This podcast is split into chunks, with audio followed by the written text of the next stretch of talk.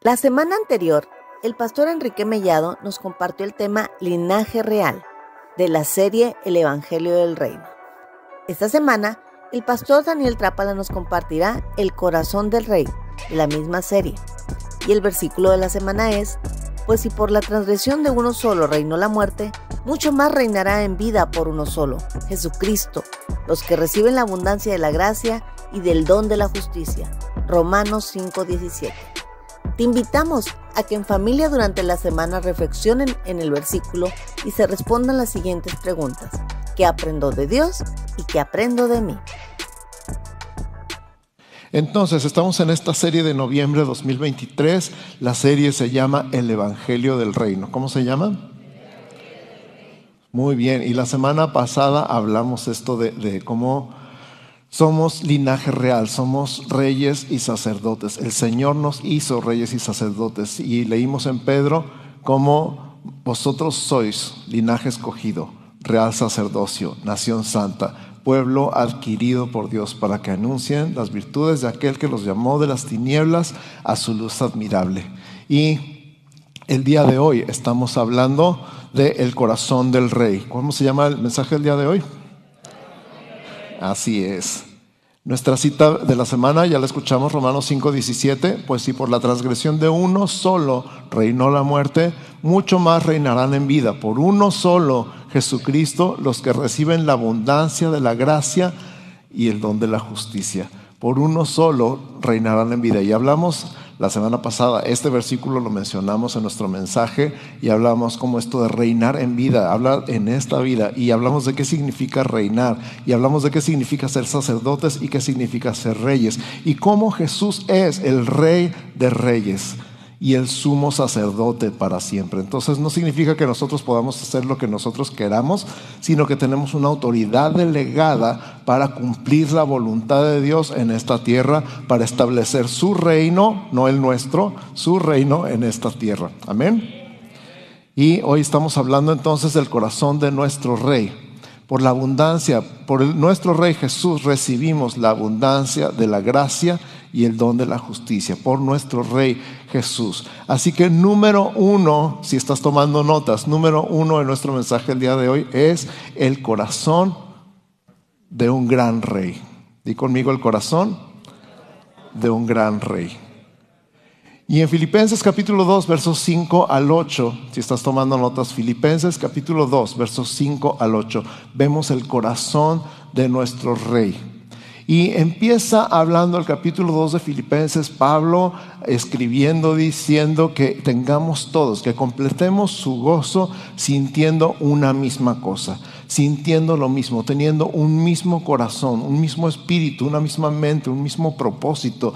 Y algo que estaba yo meditando cuando estaba pensando en este mensaje, a veces cuando decimos que todos pensemos lo mismo, decimos lo mismo que quién. Que todos seamos iguales, pero iguales a quién. Y, Pablo comenta en este versículo 5, sientan lo mismo que Cristo. No se trata de que todos sientan lo mismo que el pastor o que la pastora o que el líder o que el anciano. Se trata de que todos sintamos lo mismo que Cristo. Haya pues en vosotros este sentir que hubo también en quién? En Cristo Jesús. ¿Y cómo es el sentir que hubo en Cristo Jesús?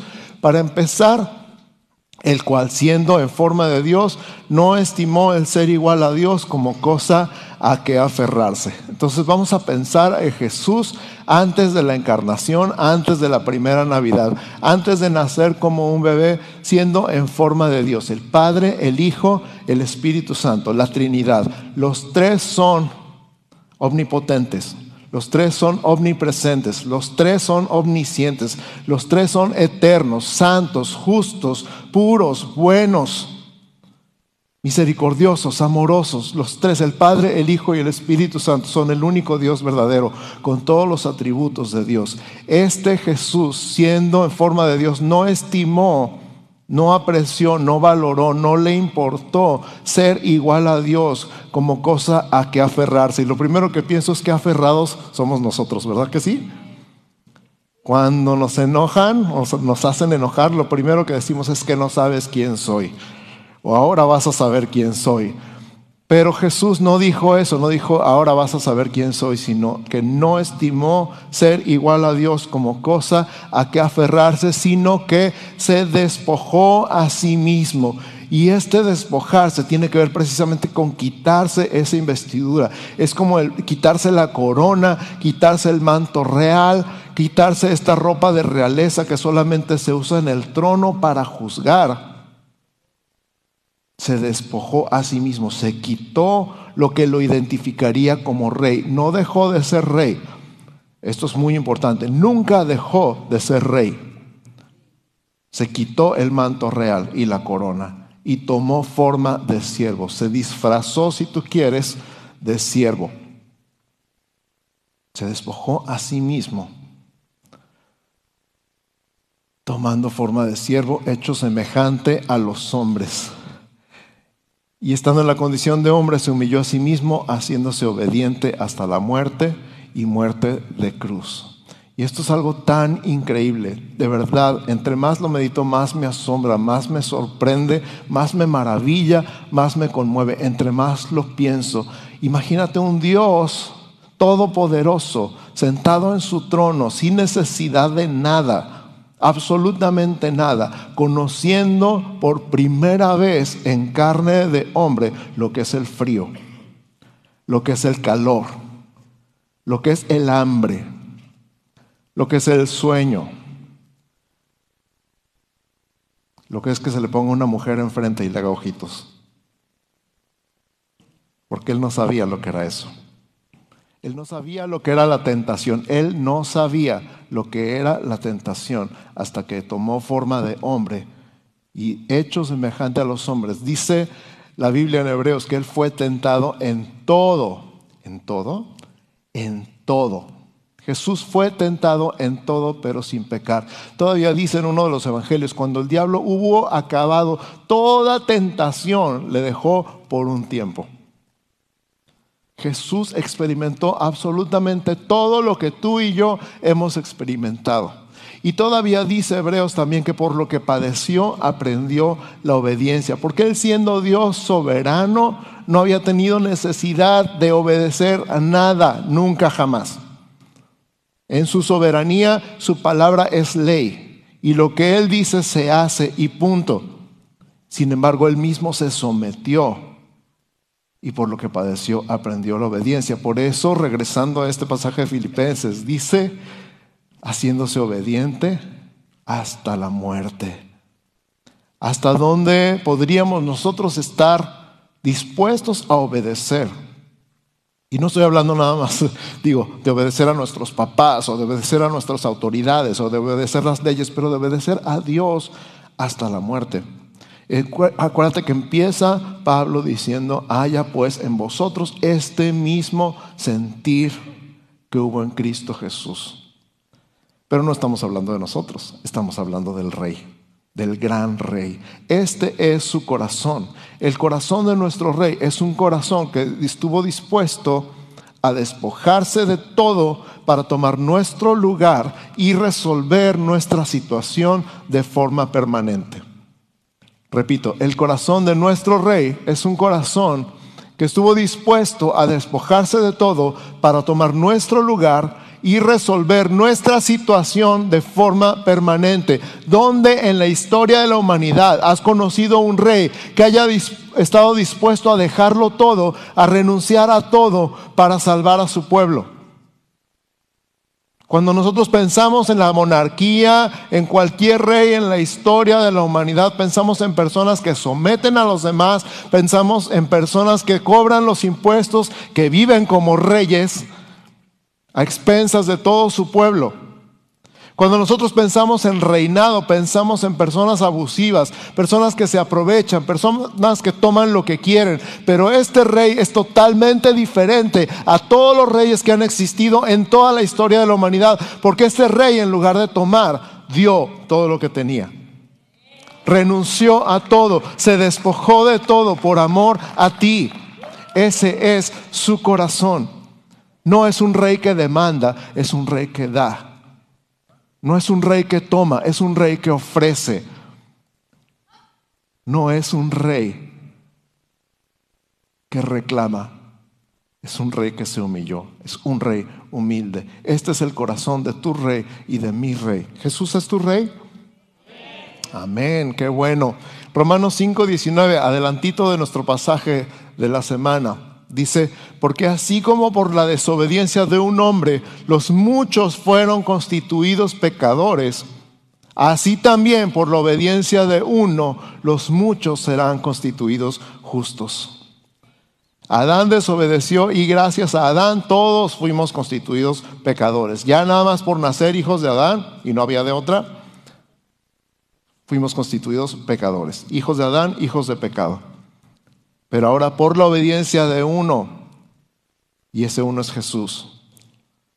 Ahora tú y yo somos constituidos justos. No es por tu obediencia, es por la obediencia de Jesús. Eso es cada vez que lo pienso me vuela el cerebro. Es que yo quiero ser obediente para... Buena suerte. Es que yo quiero ser justo y portarme como... Qué bueno que quieres portarte como justo, pero si no has entendido que ya eres justo por la obediencia de Jesús, no te va a servir de nada. De nada. Un corazón de gracia, número dos. Un corazón de gracia. Efesios capítulo 1, verso 3 dice, bendito sea el Dios y Padre de nuestro Señor Jesucristo, que nos bendijo con toda bendición espiritual en los lugares celestiales en Cristo. Te lo voy a decir otra vez, bendito sea el Dios y Padre. Está bendiciendo a Dios. Bendito sea el Dios y Padre de nuestro Señor Jesucristo, que nos bendijo con toda bendición espiritual en los lugares celestiales en Cristo. Bendijo es una palabra en tiempo pasado, presente o futuro. ¿Están seguros? Pasado, es tiempo pasado. Él nos bendijo, Él ya te bendijo, Él ya te dio su bendición y, y su bendición es completa. Toda bendición espiritual ya te fue dada. Este es un corazón de gracia, un corazón que no está esperando que tú hagas algo para ganarte su favor. El corazón de nuestro rey no está diciendo, si te portas bien te voy a dar, si te portas mal te voy a quitar. Si te portas bien te voy a bendecir, si te portas mal te voy a castigar. Este el corazón de nuestro rey, es muy diferente. Está diciendo, ten, aquí está todo. Te lo he dado todo, toda bendición espiritual. Nos bendijo con toda bendición espiritual. ¿Alguna vez me han escuchado decir esto? Es como un niño que pongamos en un cuarto lleno de juguetes y, le digas, agarra lo que quieras, todo es tuyo. Pero el niño no sabe cómo responder a eso porque está acostumbrado a ganarse los juguetes, a que tiene que portarse bien para que le llegue algo en Navidad. Y entonces dice, quiero el carrito. Agárralo, es tuyo. Y dice, yo quiero el carrito. Pues agárralo, es tuyo. Y no se atreve a ir y tomar el carrito porque no entiende que es suyo. Tiene que pedirlo, tiene que pedirlo por favor, tiene que pedirlo bonito. Y le van a preguntar si se lo merece, es a lo que está acostumbrado. Pero el papá le dice, agárralo, es tuyo. Y empieza a llorar porque quiere el carrito y no se lo dan. Y le dicen, agárralo, es tuyo. Amigo, hermano, amado, es tuyo. Eso que estás pidiendo, la bendición de Dios sobre tu vida, es tuya. Agárrala. Y tú sigues llorando y la sigues pidiendo y dices, Dios, ¿por qué no me das? Y Él te dice, agárralo, es tuyo. Es el corazón de gracia, es el corazón del Padre sobre ti. Toda bendición espiritual en los lugares celestiales, en Cristo. Si tú estás en Cristo, estás en ese lugar, en ese cuarto lleno de bendiciones y Dios te dice, agarra lo que quieras, es tuyo. ¿Qué te falta? ¿Qué necesitas? Todo el amor de Dios, toda la gracia de Dios, toda la paz de Dios, todo el gozo de Dios, todo el favor de Dios, todo es tuyo por su gracia. Ese es su corazón para ti. Amén. Hay un ejemplo en 1 Samuel 30. Alguna vez hemos platicado de este pasaje donde David estaba refugiado en otro país y en ese país donde iba a la guerra con, con, otra nación le dijeron al rey de ese lugar, no sea que David se nos voltee y a la mera hora nos haga daño y vaya contra nosotros. Entonces le rechazan y cuando va de regreso a la aldea donde estaba, esa aldea se llamaba Ciclac, resulta que había llegado una banda de terroristas y se habían llevado a todas las familias y habían llevado cautivos a las mujeres y a los niños de todos los soldados que andaban con él. Y dice que todos se pusieron a llorar hasta que se cansaron de llorar y luego eh, le echaron la culpa a David por todo lo que había pasado y lo querían apedrear. Y dice que David se angustió mucho, pero David se fortalecía en el Señor. Y cuando David se fortaleció en el Señor, le preguntó al Señor, ¿voy detrás de ellos o qué hago? Y Dios le dijo, ve detrás de ellos porque los vas a alcanzar y vas a libertar a los cautivos. Y entonces él y los 600 hombres que iban con él salieron corriendo detrás de esa banda de merodeadores. Uy, me trabé. Salieron corriendo detrás de ellos. Y dice que en el camino, un momento, en un río, en un puente, donde 200 dijeron, ya no podemos más, hasta aquí llegamos, ya no aguantamos más, estamos cansados, estamos rendidos, estamos exhaustos, aquí nos quedamos. Y yo no sé qué habrá pensado David, pero simplemente dijo, ok, aquí se quedan y les dejaron el equipaje y salieron corriendo los otros 400. Y alcanzaron a los enemigos y los vencieron y recuperaron a las familias y además recuperaron todo lo que se habían robado de todas las aldeas que habían atacado y traían un botín tan grande, era tanto, tanto, tanto el botín, todo lo que habían recuperado era ahora de ellos, era su propiedad. Y viste 1 Samuel 30 que cuando llegaron a donde estaban los 200 que se habían quedado con el equipaje, siempre hay alguien, de verdad, siempre hay alguien, en todos los lugares del mundo hay alguien que dice, ustedes como no trabajaron no merecen nada. ¿Sí o no? A ustedes no les toca nada porque no se pusieron pilas. Gracias.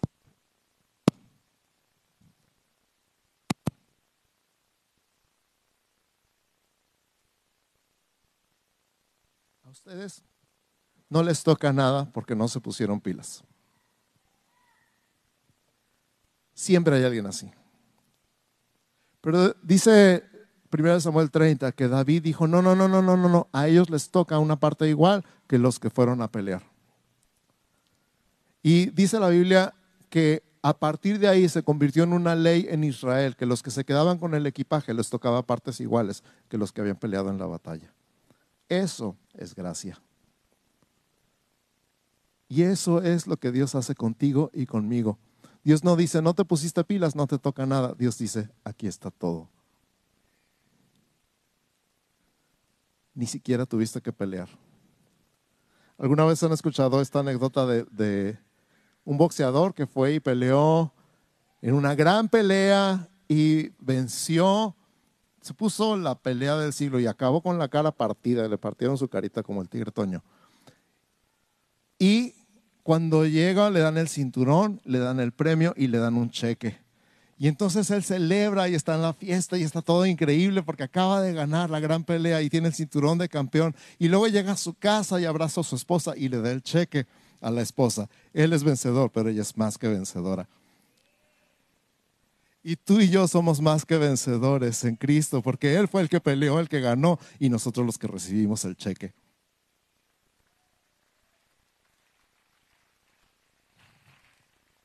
En otras palabras, Dios nos da lo que no merecemos. Eso es un corazón de gracia. Por cierto, Dios dijo que David era un hombre conforme a su corazón. Número tres, un corazón de justicia. Número tres, un corazón de justicia. Hebreos 1.3 dice, el cual siendo el resplandor de su gloria y la imagen misma de su sustancia, lo mismo que leemos en Filipenses, pero en otras palabras, quien sustenta todas las cosas con la palabra de su poder. Este es Jesús, el resplandor de su gloria, la imagen de su sustancia, quien sustenta todas las cosas con la palabra de su poder. Este es nuestro Rey. ¿Qué hizo? Habiendo efectuado la purificación de nuestros pecados por medio de sí mismo, se sentó a la diestra de la majestad en las alturas. Este rey que es la imagen del Dios viviente, del Dios invisible, purificó tus pecados y mis pecados por medio de sí mismo, por medio de la cruz. Segunda de Corintios 5:21 dice, al que no conoció pecado, por nosotros lo hizo pecado, para que nosotros fuésemos hechos justicia de Dios en él. Repite conmigo, por favor, al que no conoció pecado, por mí lo hizo pecado, para que yo sea hecho justicia de Dios en él.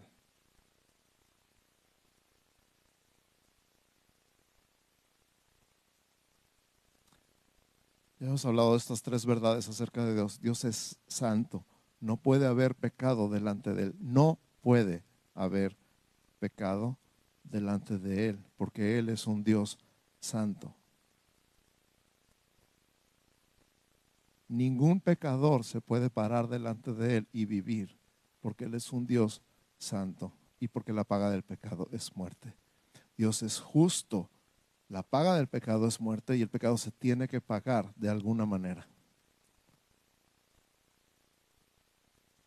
Dios es amor. Dios pagó por nuestro pecado. La deuda que nosotros teníamos que no podíamos pagar y que nadie jamás podría pagar, Él la pagó por amor a ti. Por eso dice la Biblia que Cristo vino al mundo a salvar a los pecadores. Y dice Pablo, de los cuales yo soy el primero. Uf, intenso, bastante. Mucho. Impresionante. Para que Dios siguiera siendo justo, alguien tenía que pagar y ese alguien fue Jesús. Nuestro Rey Jesús purificó nuestros pecados al recibir nuestro castigo y a cambio nos regaló su justicia por su gracia, por su gran, gran corazón. Y hasta que creamos esto en serio, podremos dejar de pensar como pecadores y comenzaremos a pensar como justos. Escúchalo otra vez. Nuestro Rey Jesús purificó nuestros pecados al recibir nuestro castigo y a cambio nos regaló su justicia por su gracia, por su gran, gran corazón. Hasta que creamos esto en serio, podremos dejar de pensar como pecadores y comenzaremos a pensar como justos. Cierra tus ojos un instante.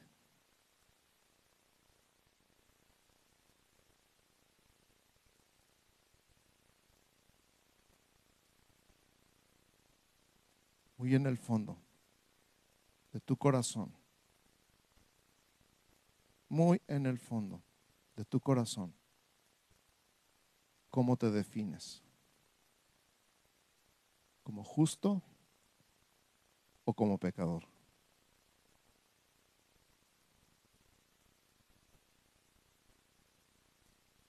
Muy en el fondo de tu corazón, ¿sabes que eres justo? Por su gracia, por su amor, por su misericordia, por su sacrificio perfecto y completo. O muy en el fondo te sigues viendo como pecador.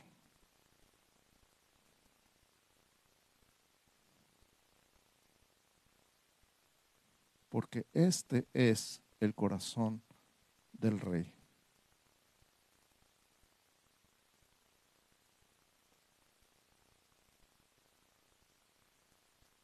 Él quiso cambiar de lugar contigo y por eso fue a la cruz.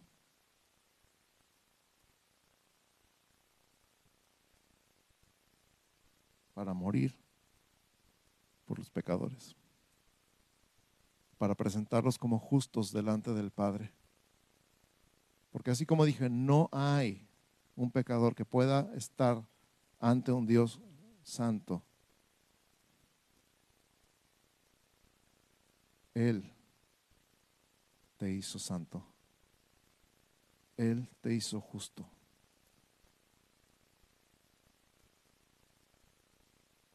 Y si tú eres como yo, la verdad, el problema más grande es creerlo. No te la crees. Y tienes que volverlo a meditar, y tienes que volverlo a masticar, y tienes que volverlo a pensar, y te tiene que volver a volar el cerebro, porque de vez en cuando se te olvida quién eres.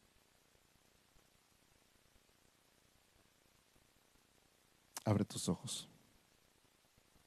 ¿Cuántos justos hay aquí? Sangre de Jesús.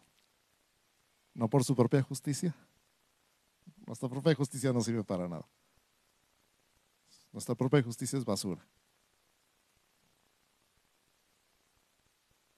Pero este es el corazón de tu rey y de mi rey, que puedas verte como Él te ve.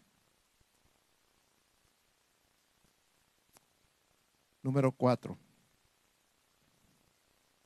el trabajo del rey. El trabajo del rey. Juan 14, 12. Juan 14, 12, si estás tomando notas. Dice, de cierto, de cierto os digo, el que en mí cree, las obras que yo hago, él las hará también. Y aún mayores hará porque yo voy al Padre. Repite conmigo, por favor. De cierto, de cierto os digo, el que en mí cree, las obras que yo hago, Él las hará también y aún mayores hará porque yo voy al Padre. Y esto está enlazado con lo que aprendimos la semana pasada. Somos reyes y sacerdotes. Él nos hizo reyes y sacerdotes para Dios.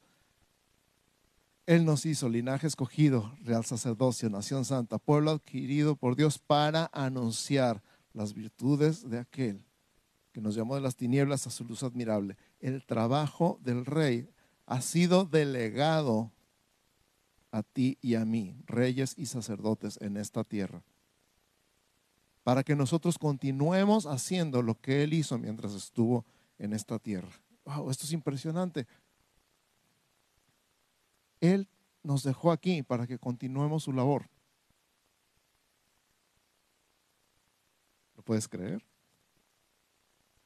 demasiado grande. La verdad, la verdad, la verdad es demasiado grande.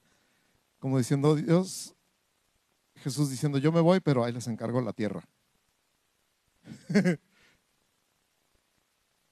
¿Te imaginas? Yo ya me voy, pero ahí te encargo. Y sin embargo, el que cree en mí, las obras que yo hará y mayores obras hará porque yo voy al Padre. Este es el trabajo del rey. Si sabes que trabajas en un reino, no nada más eres súbdito, trabajas en el reino. Marcos 16, 17 y 18 dice, Marcos capítulo 16, versos 17 y 18. Y estas señales seguirán a los que creen. En mi nombre echarán fuera demonios, hablarán nuevas lenguas, tomarán en las manos serpientes y si bebieren cosa mortífera no les hará daño. Sobre los enfermos pondrán sus manos y sanarán una vez más. Y estas señales seguirán a los que creen en mi nombre. Ah, algo interesante del griego es que no existen los puntos ni las comas.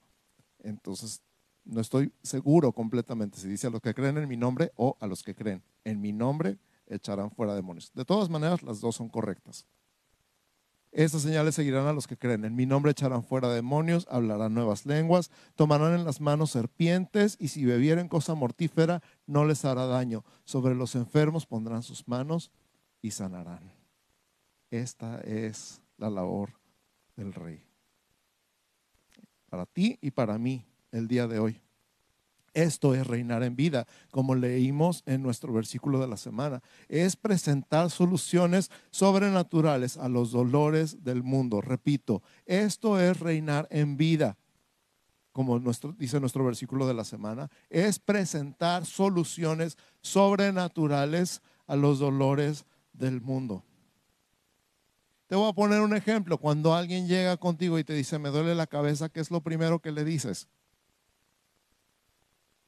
Si le dices, déjame orar por ti, felicidades. Si le dices, tómate una aspirina, estás desaprovechando el trabajo que Dios te dio.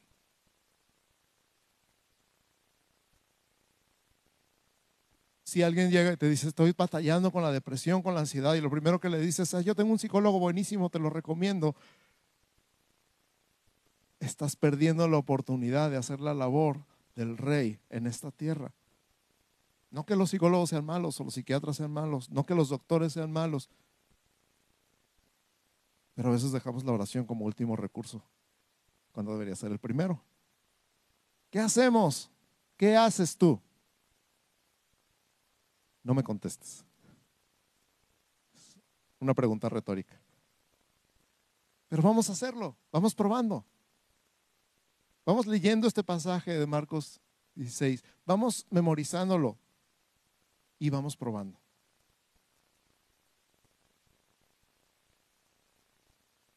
Y vamos viendo qué pasa. ¿Sabes qué? Algo que yo he experimentado en mi vida personal, que la fe es como un músculo, es algo que se ejercita. Y a medida que lo ejercitas, crece. La fe es como un músculo. A medida que la ejercitas, crece. O sea, a lo mejor tienes poquita fe o tu fe está chiquita. Pues haz una oración chiquita. empieza por algo chiquito. Empieza con un dolor de cabeza. Y a lo mejor después es un dolor de panza. Y a lo mejor después es una gripa. Y quién sabe, a lo mejor un día terminas orando por enfermos con cáncer y sanándolos. ¿Por qué no? Ahí la Biblia nos dice algunas enfermedades o algunos enfermos, ¿verdad que no? ¿Cuántos han visto un milagro de sanidad? Levanten la mano. Mira, voltea alrededor. Voltea alrededor.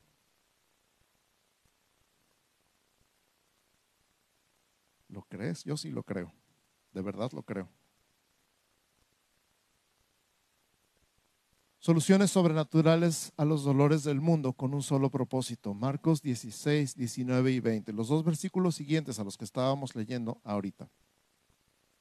Nos quedamos en sobre los enfermos, pondrán las manos y sanarán. Ahora escucha el final del Evangelio de Marcos. Y el Señor, después que les habló, fue recibido arriba en el cielo y se sentó a la diestra de Dios. Y ellos saliendo predicaron en todas partes. Ahí está el propósito ayudándoles el Señor y confirmando la palabra con las señales que la seguían. Ayudándoles el Señor y confirmando la palabra con las señales que la seguían. No eran las señales nada más porque sí. El propósito es la predicación de la palabra. ¿Estamos de acuerdo? No somos curanderos, no somos milagreros, no somos adivinos, no andamos persiguiendo las señales. Lo que dice la Biblia ahí es que las señales siguen a la palabra. Lo más importante es la palabra. Tu labor y mi labor en el reino, en esta tierra, es la palabra.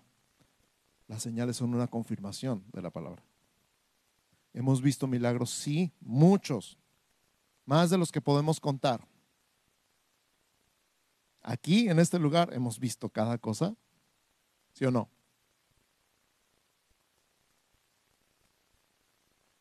pero nunca, jamás, jamás de los jamases va a sustituir la palabra. Porque lo que predicamos aquí es la palabra de Dios. Amén. Pero sí, esta es la labor. Este es el trabajo del reino. Este es el corazón de tu rey, que tú hagas lo mismo que él hace. Por increíble que parezca.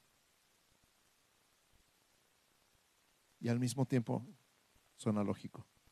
¿No? ¿Lo crees? Qué bueno. Si lo crees, qué bueno. Empezamos a practicar.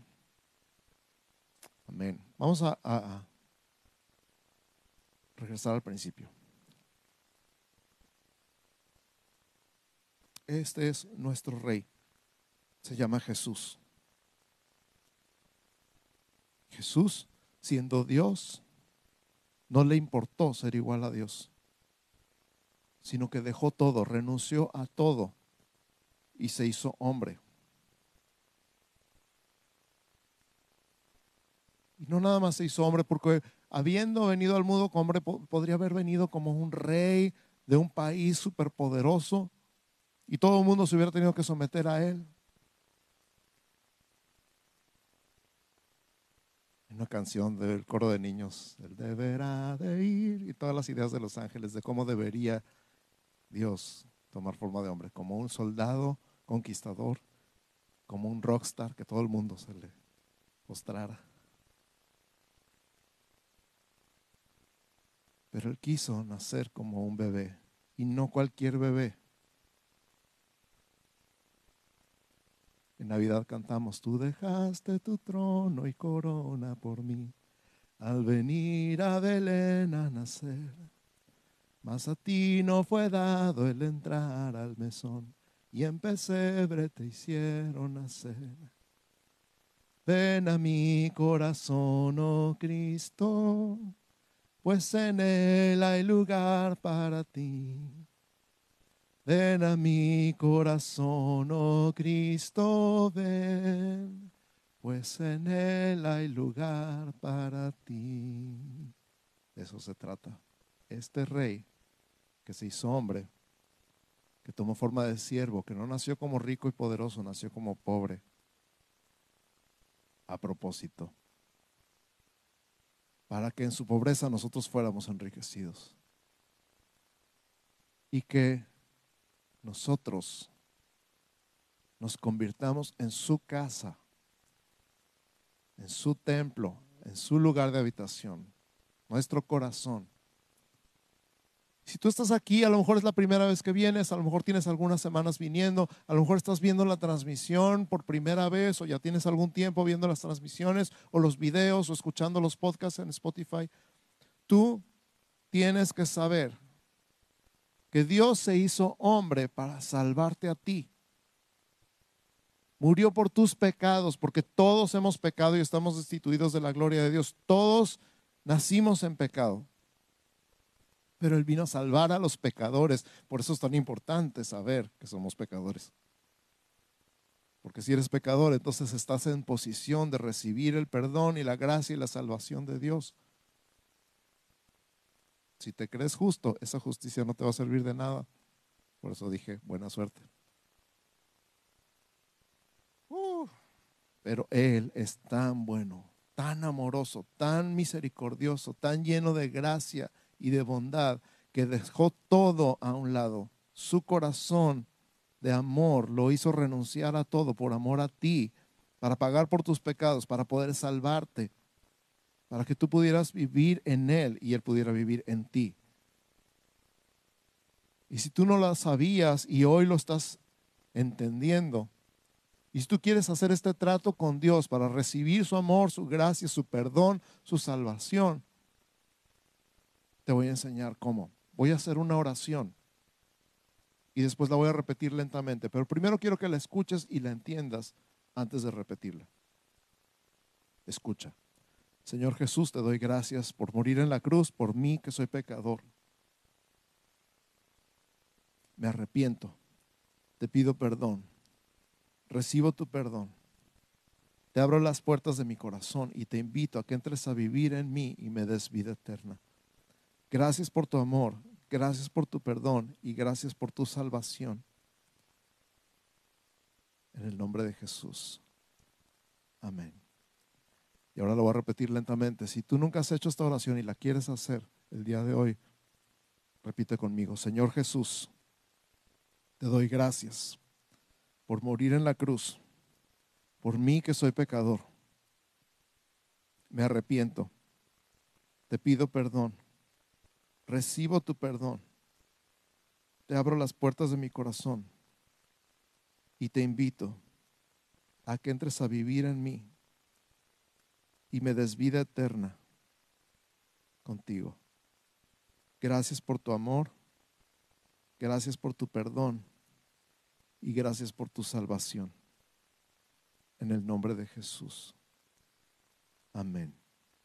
Amén. Escucha, la Biblia dice que si tú haces este trato con Dios, los tratos con Dios son de palabra y este fue un trato. Si tú haces este trato con Dios, tú vuelves a nacer, tú naces de nuevo. El día de hoy, 12 de noviembre de 2023, tú volviste a nacer. Anota la fecha del día de hoy como el día que volviste a nacer. Yo nunca voy a olvidar 25 de abril 1987, tenía 13 años, me acuerdo perfectamente dónde estaba, con quién estaba, en qué fila del auditorio, un auditorio como este, estaba yo sentado, como me puse de rodillas para entregarle mi vida a Jesús y mi vida jamás ha vuelto a ser la misma. Así que cierra tus ojos.